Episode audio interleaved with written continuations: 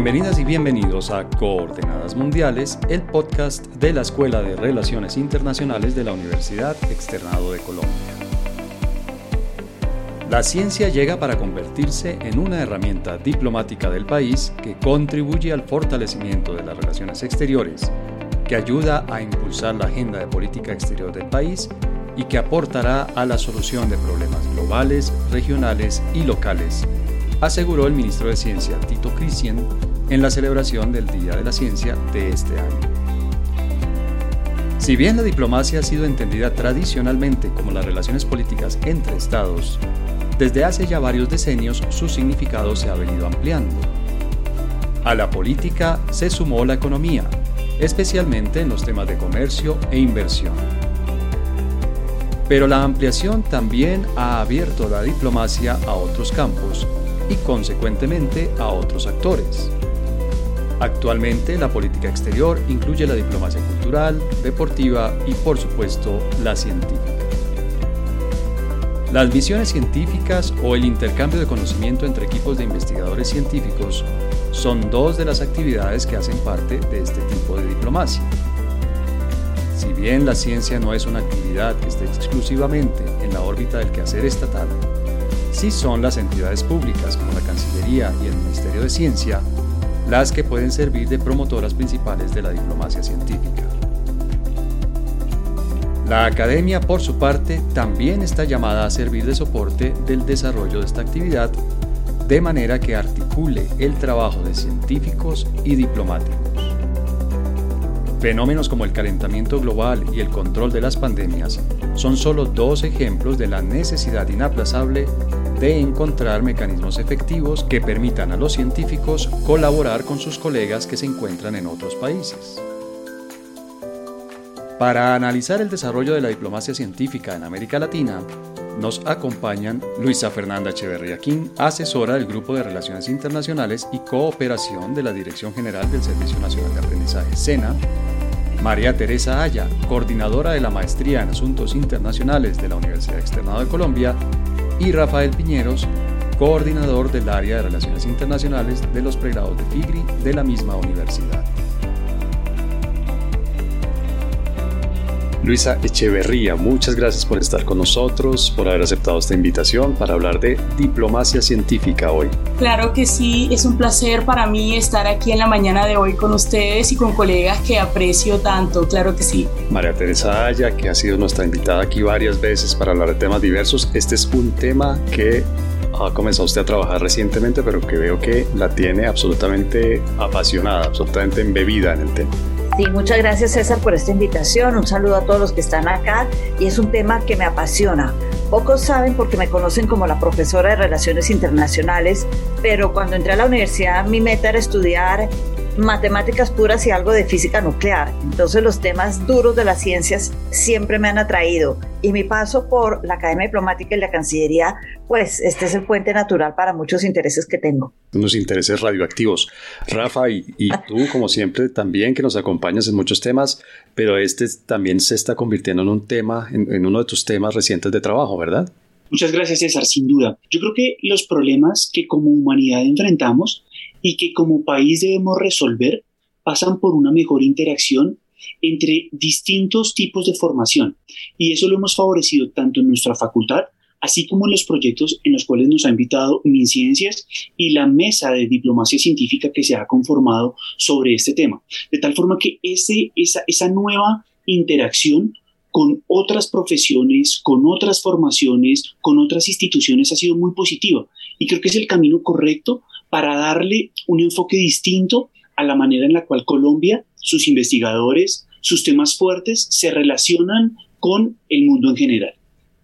Luisa, tú entenderás que esta pregunta que viene es producto de una deformación profesional, es decir, académico que se respete comienza por la definición inicial fundamental.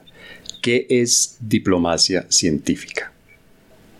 Bueno, la diplomacia científica eh, tiene muchas acotaciones, em, pero definitivamente la mayoría pues, de expertos consideran que es esa intersección entre las relaciones internacionales eh, y la ciencia. A mí me parece que hay que hablar más allá de una intersección, hay que hablar eh, de un matrimonio, hay que hablar también de una relación sana, Em, y también hay que hablar de crear esos puentes, crear esas relaciones significativas, porque lo que hace que un, que un proyecto, que un programa, que una política que pueda ser categorizada dentro de la diplomacia científica sea exitosa o no, es definitivamente eh, que tengamos como base temas de eh, relaciones significativas en donde podamos estar horizontales, a un nivel horizontal entre los diplomáticos y los científicos. Ya sabemos que muchas veces también las personas que hacemos ciencia tenemos unos egos, tenemos unas cosas que definitivamente también en estos espacios hay que ceder como en todos los procesos de negociación. María Teresa, en un evento en el que estuvimos ayer hablando de diplomacia en general, obviamente mencionamos diferentes tipos de diplomacia cuando hablamos de diplomacia científica, ¿estamos hablando de la ciencia como una herramienta para hacer diplomacia o de la ciencia como un objetivo de la diplomacia?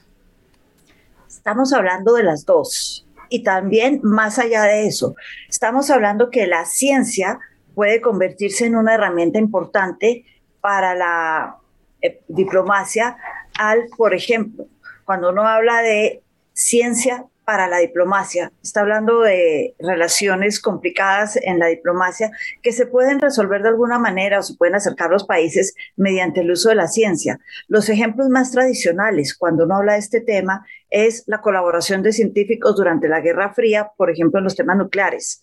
Rusia Unión Soviética en ese momento y Estados Unidos pues tenían esta relación de guerra fría, de enfrentamiento constante, de poca confianza, sobre todo entre ellos, y esta es la palabra clave, confianza. No había confianza entre ellos para actuar y a través de estas reuniones periódicas de científicos que no les importaba realmente el tema político, sino cómo vamos a evitar una tercera guerra mundial con armas nucleares. ¿Cómo vamos a hacer para que el arma nuclear no se vuelva un arma de destrucción masiva, sino, por ejemplo, energía limpia para los países, como en el caso de Francia en su momento. Estas reuniones sirvieron para rellenar esos vacíos que creaba el distanciamiento político y generar un acercamiento entre los diferentes países. Hoy en día tenemos un proyecto, por ejemplo, se llama Sésame, como Ábrete Sésame, es fácil acordarse porque es el Medio Oriente. Entonces, Ábrete Sésame o el proyecto Sésame es un proyecto que involucra, basado en Jordania, que involucra a diferentes países de la región en temas de física nuclear y origen del universo, incluidos y trabajando juntos científicos iraníes e israelitas, lo cual es interesante porque todos sabemos que parte de la política exterior de Irán es acabar con Israel y viceversa. Entonces la ciencia sirve para llenar estos vacíos. Cuando la política se queda corta, la ciencia, a través de estas reuniones, se vuelve una herramienta fascinante para la diplomacia. Rafa, hace un momento nos mencionabas un trabajo que se está haciendo con el Ministerio de Ciencia. La diplomacia científica es algo que está en cabeza, en el caso colombiano, de la Cancillería, del Ministerio de Ciencia. Hay diplomacia más científica, más allá del Estado, es decir, hay universidades públicas y privadas, hay centros de investigación, hay, hay por supuesto empresas privadas haciendo diplomacia científica o es un tema estatal que está como el resto de la diplomacia en cabeza de la Cancillería. Hiciste la pregunta del millón de dólares, eh, César, muchas gracias. Bueno, sin duda alguna, hay un interés particular por comenzar a desarrollar un tema del cual no se trabajaba, o sea, sí se trabajaba científicamente, nuestros científicos han tenido un reconocimiento importante en distintos laboratorios, foros, organizaciones internacionales, pero bajo el logo o bajo la idea de trabajar en diplomacia científica muy poco, porque realmente las definiciones específicas y los distintos tipos de las cuales María Teresa habló y lo mismo Luisa alrededor de ciencia en la diplomacia o de diplomacia para la ciencia o de ciencia para la diplomacia son relativamente novedosas. Más o menos aproximadamente en el 2010 una, un interés particular por la Royal Society y la Academia Americana para el Avance de la Ciencia, AAA por sus siglas en inglés, por desarrollar una especie de, noción general que fuera aceptada. Y aún como académicos que somos, aún dentro de esa definición general hay muchas críticas y dudas. Y como lo mencionó María Teresa en su ejemplo, que es muy preciso, el de, el de la energía nuclear, pues ha habido eh, antes y durante la larga historia de la humanidad distintas aproximaciones científicas que vinculen a distintas sociedades. Entonces, ese es un elemento clave. Otro que quería mencionar, del cual poco se habla, pero es clave ahorita en el momento de vacunas. El desarrollo de la vacuna contra la poliomielitis fue desarrollada durante la administración Truman y Eisenhower con científicos soviéticos a muy, muy, muy, muy, a un nivel muy alto, muy diplomático y sin que hubiera una eh, aproximación por parte de los medios de comunicación o de otras personas porque se entendía que era tan sensible que tenía que ser casi un secreto. Hoy queremos que esa situación cambie. Y tú, tú, tú, tú mencionabas algo en tu pregunta. Bueno, ¿quiénes participan? Y ahí, digamos que hay que entender que, que, esta interfase o este, o este matrimonio, para utilizar los términos que les puso Luisa, es, es complejo. Es complejo porque implica sin duda alguna organizaciones públicas, es decir, del Estado, y por lo tanto ahí tenemos eh, los ministerios, MinCiencia, pero también, como tú le dices, hay una convivencia y ustedes están diciendo que si esto es diplomacia, porque lo debería ser la Cancillería también. Entonces, ahí hay una interacción entre ministerios, embajadas, departamentos gubernamentales, ¿cierto? Agencias públicas para la financiación sucede en algunos países europeos y eso hay que tenerlo eh, eh, también a la mano. Dentro de ese ecosistema de ciencia y tecnología y también de diplomacia participan organizaciones internacionales. UNESCO es un importante aliado. Eh, la Academia Americana para el Avance de la Ciencia, The Royal Society en el Reino Unido y muchas otras también han contribuido para. Entonces quiero que entiendas también que las organizaciones internacionales, la Unión Europea, por ejemplo, tiene un componente importante dedicado al desarrollo de la diplomacia científica. Pero también tenemos otro conjunto de actores y es el sector científico y académico. Es decir, los consejos de, de investigación, las universidades, los centros de pensamiento y los think tanks también tienen algo que decir la Academia Colombiana para el Avance de la Ciencia, por ejemplo, ha hecho un trabajo significativamente importante. Los investigadores que individualmente quieren participar o pueden participar, también lo, van a poder hacer, especialmente en el trabajo que te comentaba de la MIDICI. Y también hay que contar con otros dos que son claves. Uno, el sector privado. Las multinacionales Hoy estamos hablando de farmacéuticas, pero no son solo las farmacéuticas, sino otras empresas y otros grupos económicos dedicados al desarrollo y al avance de la ciencia también tienen un elemento fundamental, con un elemento importante. No pensemos simplemente en grandes compañías, no pensemos simplemente en farmacéuticas o en, o, en grandes grupos económicos, sino también pequeñas MIPIMES dedicadas al avance científico. Por ejemplo, la vacuna de Pfizer BioNTech, que poco se habla de BioNTech, pero sí mucho de Pfizer, es, es una, fue una empresa creada con muy poco, un gran capital científico, pero pocas personas trabajando para, pero se dedicaron simplemente al desarrollo puntual de ese elemento, la vacuna. Y por último, yo creo, un quinto, un quinto actor es la sociedad civil, es decir, las asociaciones eh, civiles, las organizaciones no gubernamentales y activismo. Activismo para que la ciencia marque el camino de las respuestas que en materia de cambio climático y medio ambiente, que en materia migratoria, que en materia de em, producción alimenticia deberían guiar los debates públicos. Creo que ese ecosistema, Estado eh, y organizaciones gubernamentales, organizaciones internacionales y supranacionales, sector científico y académico, el sector privado y la sociedad civil componen el gran componente de lo que es el ecosistema de diplomacia científica. Definitivamente eh, existe un ecosistema de diplomacia científica, pero también eh, aquí en el sur global tenemos a muchos eh, actores que puede que no existan en otros o, o, que no tengan un rol tan importante, digamos, en otros países ubicados en otras zonas, como por ejemplo las comunidades epistémicas, aquí tienen un rol muy, muy importante, las redes, por ejemplo las redes de científicos tienen un rol también bastante importante. Y definitivamente la diplomacia científica, eh, cuando empezamos a hablar, imagino que esto también vendrá más, más adelante, como ya desde una perspectiva situada, eh, definitivamente acá vemos que los diversos actores en especial, por ejemplo, las universidades, los centros de investigación, están asumiendo unos liderazgos muy importantes en la temática que muchas veces hasta, hasta sobrepasa cualquier otro liderazgo de entidades de gobierno. Entonces, eso también es importante eh, decirlo Em, y también hay muchos ejemplos. Aquí, por ejemplo, la, la, Universidad Nacional históricamente ha sido también un actor clave de los esquemas de diplomacia científica de Colombia. Entonces, de verdad, incluso cuando hablamos ya de, de un, desde una perspectiva un poco más situada, Aquí, por ejemplo, históricamente han habido muchas misiones, ¿no? Actualmente, bueno, el, el, gobierno actual ha recabado todo el tema de las misiones, que las misiones las podemos también eh, ubicar como un, eh, como un ejemplo de diplomacia científica, pero también eh, históricamente Colombia ha hecho muchas misiones para poder avanzar en diferentes políticas económicas, financieras, y de verdad que sí es interesante ver eh, todos esos roles que han asumido universidades dentro eh, de estos esquemas. Estoy hablando en estos momentos como ejemplo de las misiones eh, dentro de la diplomacia científica.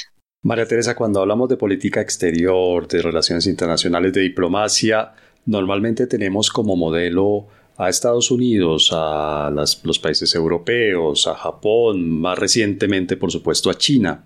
¿cuál de estos sería el, pionero en temas de diplomacia científica? Yo creo que los primeros que realmente pensaron en el tema son los ingleses, Gran Bretaña. Y Gran Bretaña viene hablando de diplomacia científica desde la independencia de Estados Unidos. Cuando la Academia Real de Ciencias decidió firmar los primeros convenios con Benjamin Franklin para el desarrollo de nuevas tecnologías en lo que era el tema de la pólvora, algunos temas de astronomía muy generales y simplemente para mantener un contacto en desarrollo científico con lo que estaba pasando en el mundo. Gran Bretaña, la oficina del Foreign Service, como se dice la Cancillería británica hoy en día, es uno de los grandes actores en el tema de diplomacia científica. Tiene asesores en diferentes embajadas a lo largo del planeta y yo creo que es uno de los países pioneros en este tema. Pero si nos venimos para América Latina, y acá quisiera hacer un pequeño comentario, es que cuando hablamos de diplomacia científica, tenemos que entender qué es ciencia, porque yo les hablo de muchos temas de ciencia, pero el, la palabra clave para que la pensemos y la discutamos ahora es conocimiento. Y todo esto tiene que ver con el conocimiento y redes de conocimiento, como de bien lo decía Luis ahora. Rafael, María Teresa nos ofrece un, antecedente histórico, un presente histórico bien interesante, que es este del Reino Unido, de Gran Bretaña, con Estados Unidos, con el Estados Unidos recién independizado. Recientemente, más, más de, manera más contemporánea, ¿cuál sería el referente a, a nivel internacional, a nivel mundial, de países que son muy activos y que hacen muy bien su diplomacia científica? Para responder a esa pregunta hay que buscar quiénes son los que más invierten en ciencia y tecnología. Y ahí ampliamos un poco el mapa en el primer punto, en el primer mundo, pero también hay importantes avances en los países del sur, como lo señalaba Luisa. En Europa yo creo que eh, los casos de Alemania, de Francia y de Suiza también tienen que ser tenidos en cuenta. Si nos vamos al continente asiático, la India, China y Japón, que tienen importantes inversiones en ciencia y tecnología, también tienen muchos elementos que aportar. De hecho, date cuenta que los viajes al espacio eh, con misiones principalmente oficiales han estado lideradas en los últimos años por China, no por Estados Unidos. El enfoque significativamente cambió y eso tiene que ver mucho con las importantes inversiones que durante los años 90 y 2000 se vienen haciendo. Porque hay un elemento central que María Teresa lo decía. Invertir en el conocimiento, invertir en ciencia es una, es una labor incremental y transnacional. Hoy es más común ver en los departamentos de ciencia y tecnología, de física, de química, investigadores de distintas nacionalidades. Y eso crea un entorno que eh, es lo que algunos llaman eh, una aproximación pragmática, ¿cierto? ¿Qué es una aproximación pragmática? Y es que la diplomacia científica no sirve solo para el avance de los intereses nacionales pensando en un país, sino también para intereses transfronterizos, es decir, hemos visto cómo los desastres naturales, hemos visto cómo la pandemia, hemos visto cómo eh, múltiples problemas que se pueden eh, situar en distintas regiones, África subsahariana, América Latina, el sudeste asiático, tienen ese componente transnacional. Comprender de manera holística un problema nos lleva a eventualmente plantear mejores respuestas, más complejas, pero en teoría mejores. Y por último, responder también dentro de esa aproximación pragmática a las necesidades y desafíos globales. No nos digamos mentira, la basura que se produce en América Latina puede llegar rápidamente a través de, de, las corrientes marinas a el sudeste asiático y viceversa. Los problemas derivados de la acidificación de los océanos o de un aumento o disminución en el nivel de los mismos está directamente implicada o tiene mejor consecuencias tanto en Kiribati como en Madagascar como en San Andrés y Providencia. Entonces, yo creo que ese elemento hace que se, avance en una lógica transdisciplinar, en una lógica que va más allá de lo nacional y nos inserta en un nuevo, en un nuevo escenario global, regional y, por supuesto, local, en las municipalidades, en las ciudades, en el entorno más pequeño de toma de decisiones. Yo quisiera agregar, César, un minuto ahí, que más allá de lo que dice Rafael de las inversiones en conocimiento y en tecnología, también está lo que llamamos la voluntad política, el querer participar de estos temas sin necesariamente tener que hacer grandes inversiones. En ese sentido, tenemos países como España, que tiene eh, agregados científicos en sus diferentes embajadas en Estados Unidos, en el Reino Unido, para mirar los temas sin necesariamente esa inversión tecnológica, pero sí con la cooperación desde la perspectiva del conocimiento y con la voluntad política de ver qué están haciendo otros países. Por otro lado, eh, Rafael hablaba ahorita de lo local, lo, local, digo yo, lo regional, y dijo la palabra ciudades. Las ciudades son muy importantes en Europa y en el norte para todo este tema del desarrollo de la diplomacia científica. Y tenemos, por ejemplo, Barcelona, se llama a sí misma un hub un hub es como esta base, este gran nodo central, desde donde quieren empezar a irradiar temas de diplomacia científica al mundo y conocimiento sobre el mismo. O ciudades como Ginebra, que tienen ellos mismos, la ciudad de Ginebra, su propia estrategia de diplomacia científica con los demás países. Como decían ellos en alguna entrevista en algún momento, es que es muy fácil cuando uno está en Ginebra y tiene embajadas de todos los países, porque ahí están Naciones Unidas, entonces no tienen que salir de la ciudad y se pueden relacionar con el mundo entero y lo están haciendo con la diplomacia científica. Luisa, tú trabajas en la práctica de la diplomacia científica, es decir, tu trabajo es practicar, hacer diplomacia científica. ¿Hay un modelo en América Latina que para ustedes sea particularmente interesante, útil, que, que ustedes sigan, vamos a decirlo más o menos así, que, que sea una, que, que, copien en el mejor sentido de la, de la expresión, que sea la inspiración, un modelo de buenas prácticas aquí en América Latina?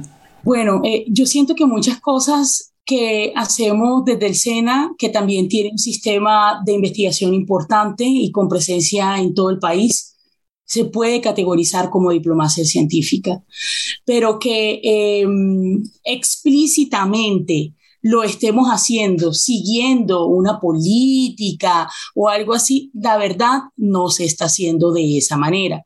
Se está haciendo más bien de manera, como dicen, eh, orgánica, alguien se motivó, em, eh, ¿saben? Eh, esa, es, esa es como la situación y eso lo vemos incluso en, en muchos países y en muchas instituciones. Aquí en Colombia, hablemoslo claro, que están haciendo sus iniciativas de manera eh, eh, orgánica y que luego uno que está, digamos, estudiando el tema se da cuenta, ah, ese es un caso. Entonces, eh, definitivamente, ahora que estamos hablando aquí con los compañeros, yo también considero que necesitamos recabar casos de diplomacia científica en América Latina y el Caribe, especialmente aquí en Colombia, realmente sistematizarlos, reflexionar sobre esos casos, incluso hablar con los hacedores, con los líderes de esos casos, porque sí veo que tenemos allí como, como una oportunidad para ver cómo lo hicieron, porque nos toca mirar también ese engranaje, ¿no?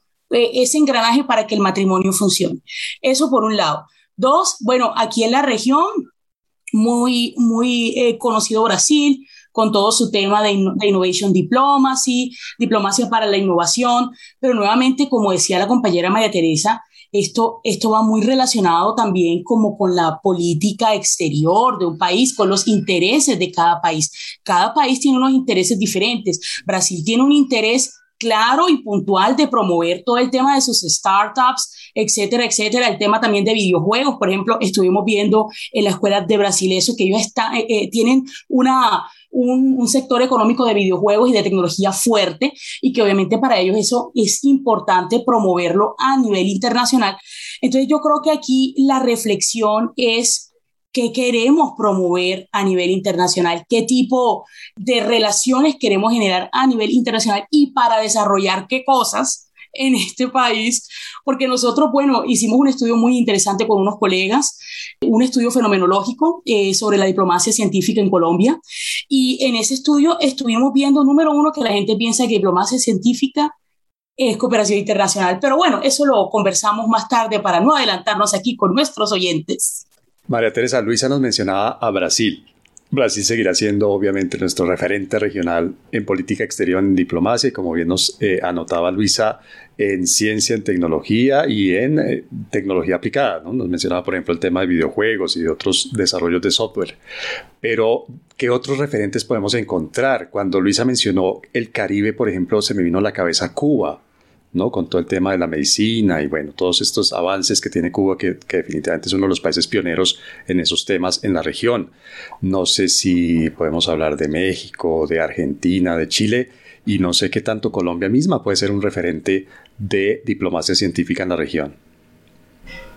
Ahí dejaste por fuera y empiezo por el que se quedó por fuera en estos ejemplos, simplemente porque fue la gran sorpresa del informe CIMAGO que presentó el Ministerio de Ciencias en estos días y es Argentina. Para Argentina, invertir en diplomacia científica, al igual que para muchos países de América Latina, hay temas como la agricultura, en donde la inversión es menor de lo que tendría que hacer si quisiera crear por ejemplo, un fotrón para entender el origen del mundo y las partículas. Entonces, los temas de diplomacia científica también van ligados a las capacidades del país y si volvemos al tema que Luisa también retomaba, de qué es la voluntad política en diplomacia científica, tenemos que la diplomacia científica también puede ser utilizada para avanzar los intereses nacionales de un país para responder a intereses fronterizos. Entonces yo vuelvo a Argentina y Chile, trabajo en la Antártida y acá entonces me voy al Tratado de la Antártida, que es uno de los tratados ejemplos de lo que puede ser la diplomacia científica. Y si hablábamos antes de los británicos, como dato curioso les cuento que ya tienen una oficina trabajando en cómo va a ser la explotación de minerales en la Luna o si vamos a tener que crear un tratado como el que tenemos con Antártida para eh, cuando lleguemos a la Luna donde no es de nadie, pero todo el mundo puede estar eh, que eso ya me parece bastante avanzado y bastante interesante, pero tienen gente ya pensando en esos temas. Es decir, estamos viendo que la diplomacia científica se puede usar también para enfrentar retos globales y la palabra clave es retos globales compartidos, como bien lo decía Rafa hace un momento. Y aquí Argentina es un ejemplo. Chile ha trabajado el tema y lo enseña a sus diplomáticos, les hace ver cursos sobre el tema. México y el ejemplo que daban de Cuba Cuba lo ha tenido clarísimo como parte de ese interés además nacional, cómo utilizar la ciencia para avanzar mis propios intereses nacionales desde hace décadas, no voy a decir años, sino décadas. Y ahí tenemos el tema, por ejemplo, sí, de la medicina, de la medicina y lo que puede lograrse con esto en eh, Cuba y en América Latina. En el Caribe habría mucho por trabajar, eh, se puede trabajar mitigación de desastres, desastres naturales, turismo sostenible. El tema, por ejemplo, para nosotros tan importante lo que es el Sea Flower, que es esta reserva natural en San Andrés y Providencia. Tema compartido que podemos hacer no solamente con otras islas del Caribe, sino con Centroamérica y tratar de mejorar nuestra relación con esos países. Es decir, ejemplos de lo que se puede hacer. La creatividad no tiene fin y no tiene límite en América Latina yo quisiera justamente irme por la, por la vía que abrió María Teresa, que me parece supremamente interesante, y es la vía de Cuba. Y es que si nosotros pensamos en aquellos elementos que en teoría deberían generar paz, uno de ellos es la medicina. El avance de la medicina es un elemento indispensable para el desarrollo de las sociedades en general. Eh, la medicina cubana especialmente desde los años 60, le ha permitido al día de hoy tener o haber desplegado más de 40.000 funcionarios en materia de salud en países desarrollados y en vía de desarrollo, lo que representa más de lo que el G7 ha hecho por avanzar en programas de vacunación gratuita o a bajo costo. Y ese es un logro de un país minúsculo y con recursos significativamente escasos. Y vuelvo al tema que ha sido repetido por mis, por mis grandes colegas, prioridades nacionales. La priorización de elementos que provean paz, estabilidad, ha sido un elemento indispensable para Cuba. Algunos podrán criticarlo, dirán, con eso están eh, envolviendo eh, la dictadura, con eso están envolviendo el comunismo, pero no nos podemos también no referir a los hechos. Más de 40 mil personas en 74 países, lo que representa casi más de lo que han hecho el G7 a lo largo de ese periodo de estudio. Con un elemento adicional, recuerde usted que en importantes desastres naturales en Ciudad de México, en el mismo huracán Katrina en el año 2005, los cubanos fueron los que primero llegaron con una brigada médica, con una brigada de apoyo. Por lo tanto, dése cuenta que a partir del trabajo colectivo, sí, eh, con científicos eh, soviéticos principalmente al inicio, pero después con eh, know-how propio, de ahí que hoy, al 2021, estemos hablando de Abdala y Soberana 2 como dos proyectos que pueden ser exitosos y que podría ser nuestra primera vacuna latinoamericana, porque en Brasil se está desarrollando Butanvac, que viene del Instituto Butanvan de, de, la ciudad de Sao Paulo, muy importante en el desarrollo de vacunas, pero que ha tenido algunos, algunas dificultades. Ya sabemos la historia de eh, llegar a una vacuna no necesariamente es el que va primero, sino el que la puede alcanzar. Entonces, si nosotros miramos lo que ha hecho Cuba, especialmente en países como Yemen, Guyana, Etiopía, Uganda, Ghana, Gambia, Guinea Ecuatorial, que a veces no están dentro de las cifras de cooperación internacional de los países de la OCDE, que no están en las cifras a veces de la Organización Mundial de la Salud, sino que hacen parte del interés genuino y legítimo de un pequeño país por esforzarse y llegar a, encontramos que han hecho un trabajo significativamente importante. Recuerde usted, César y, queridos eh, eh, radioescuchas, que Cuba era el país con más delegaciones diplomáticas desplegadas en el continente africano. Mucho y en parte se debe a estas, a estas brigadas. México, que también lo mencionamos, es, es, otro caso bien interesante. Y es que a finales del siglo XIX, el Instituto Matías Romero señalaba cómo eh, se llevó a cabo la primera misión de científicos mexicanos a Osaka, Japón, para el estudio de los cuerpos celestes. Entonces, dése cuenta que las prioridades pueden ser muy viejas, pero Luisa también lo mencionó en nuestro país. Ojo, la misión del viejo Caldas, del sabio Caldas, perdón, la misión de, de muchos otros científicos que a través de nuestra historia han contribuido al desarrollo de la ciencia, a conocernos mejor en materia de biodiversidad y más, pueden ser eh, ejemplos bien, bien exitosos.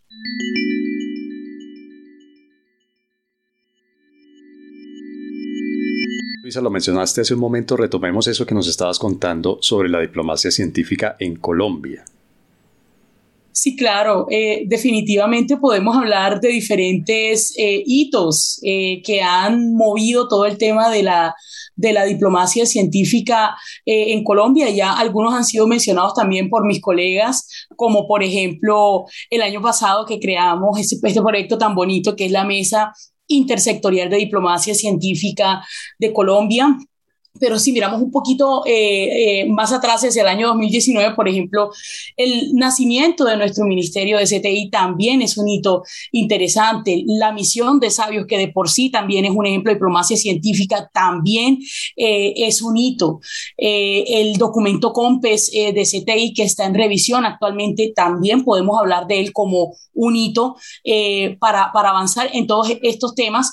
También un diagnóstico de internacionalización de la ciencia, tecnología Innovación y Diplomacia Científica que ejecutó eh, mis ciencias con apoyo de Chimago, también la misión de internacionalización, que hace poco vimos los resultados tan maravillosos que hizo el gobierno de Colombia.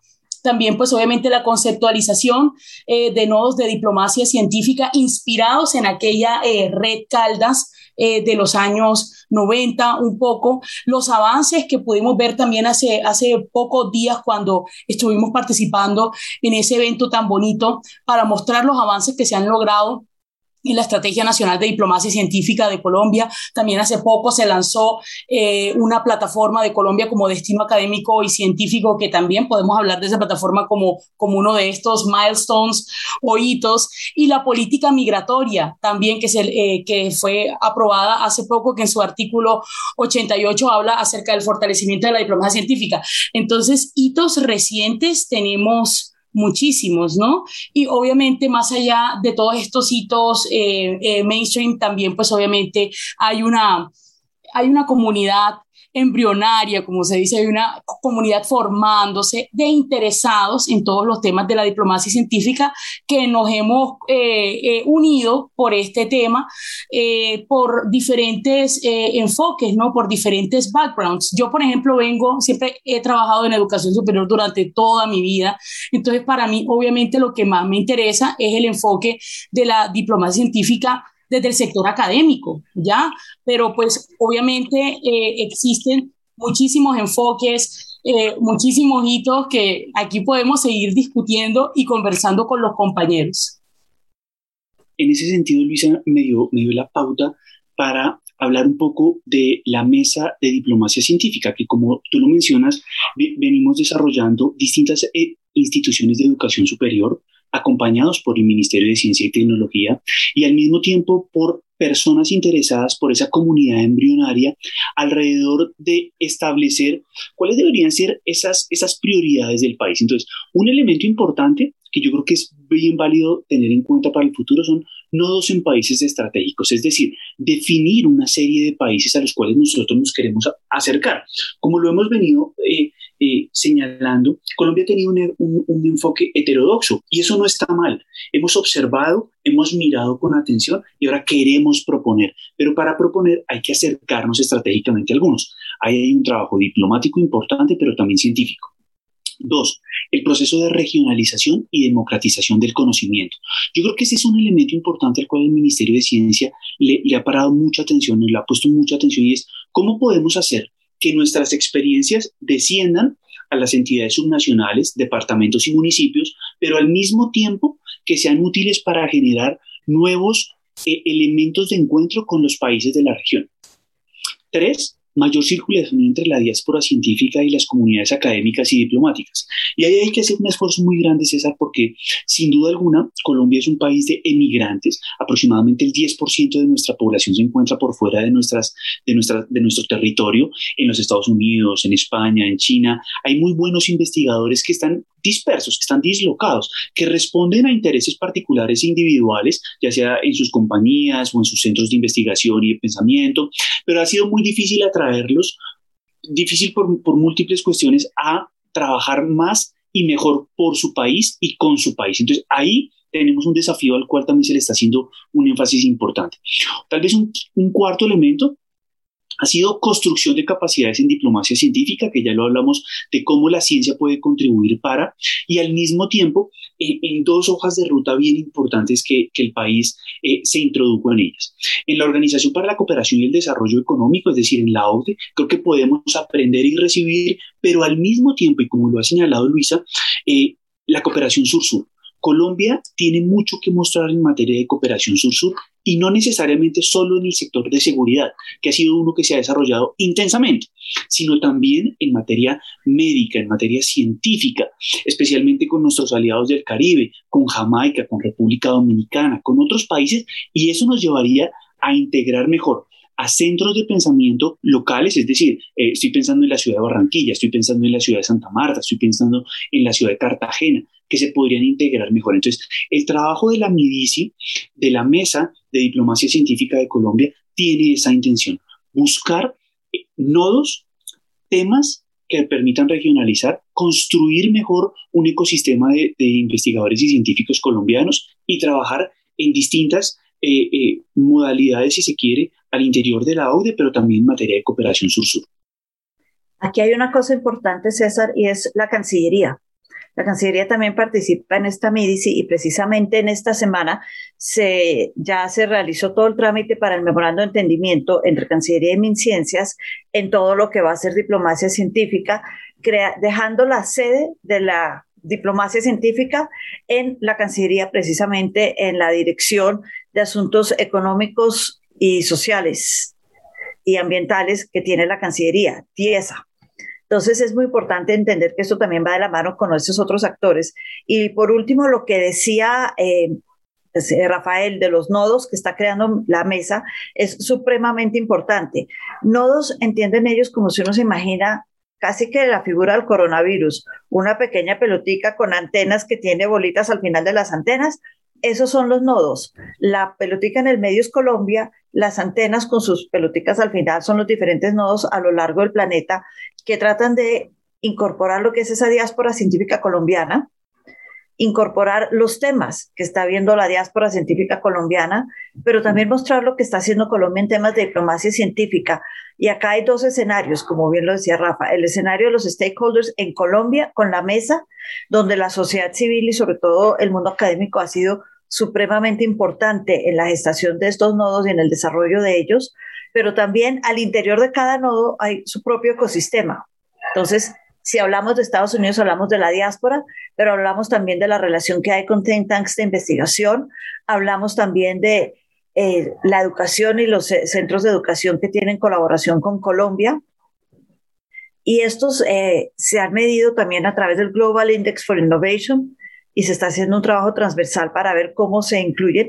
Y el último que se discutió es muy interesante y me encanta porque nos lleva otra vez a ese mundo que dice Rafa que no conocemos y es un nodo en Etiopía, precisamente por aquello de la Unión Africana y todo lo que la Unión Africana puede hacer con cooperación en el Caribe y en el Pacífico colombiano. La recomendación bibliográfica de Coordenadas Mundiales. Luisa, las personas que nos escuchan y quieren saber más de la diplomacia científica, ¿a dónde pueden acudir? Es decir, ¿qué pueden consultar? Para eh, información en español, les recomiendo la página de Diplocientífica, que bueno, pues ahí estará en la descripción de, de este podcast.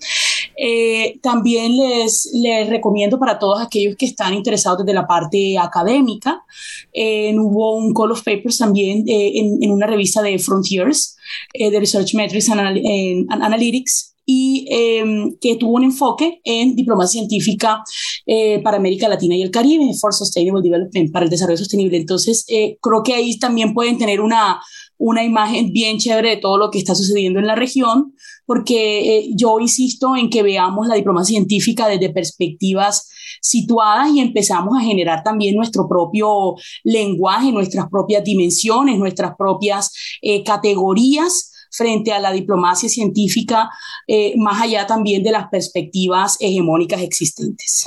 María Teresa, ¿qué recomendación le podemos hacer a la gente que quiera más información sobre esto? Les hago dos recomendaciones. Un libro que salió el año pasado que se llama en inglés Science Diplomacy, New Day or False Dawn, es decir, diplomacia científica, un nuevo día o un falso amanecer, es editado por un señor que se llama Lloyd Davids, que trata de ver si esto es una moda o no es una moda y en ese sentido es una mirada crítica muy interesante. Dentro del mundo más light, y yo siempre he pensado que me encantaría dar clases de solo películas en relaciones internacionales, les recomiendo una película que ya tiene casi 30 años, pero que siempre me hace pensar en estos temas con un actor que ya murió y me encantaba, que se llama Sean Connery, y la película se llama The Medicine Man sobre la explotación del Amazonas por las farmacéuticas y hasta qué punto llega la ciencia, hasta qué punto llega el medio ambiente y dónde está esa conexión entre los dos. Muy linda. Yo les tengo varias, les tengo dos que me parece que, que, son importantes y en una quiero que cambien su enfoque de análisis. Una es las películas de Indiana Jones. Indiana Jones me parece que es el típico profesor que decide aventurarse al mundo. No le pongan eh, cuáles son las tramas particulares, pero sí como un arqueólogo tiene la posibilidad de ir a conocer el mundo. Pero una que me gustó mucho y que vi eh, se llama Radioactive, Radioactive o mm, eh, Madame Curie, se llamó en español, está en Netflix y habla sobre la vida de esta importante científica. Es una, es una película muy bonita, muy bien escrita y hecha sobre la importancia que tienen los descubrimientos hechos por Marie Curie. Pero al mismo tiempo, un libro que, que, a mí me ha llamado mucho la atención y que lo utilizo bastante se llama Science and Diplomacy, A New Dimensions of International Relations. Ciencia y Diplomacia, una nueva dimensión de las relaciones internacionales. El autor es un clásico, Pier Bruno Ruffini, y es muy bueno. Creo que les puede servir para ingresar a este mundo de la diplomacia y de la ciencia. Es la cartilla clásica, la de Ruffini. De acuerdo.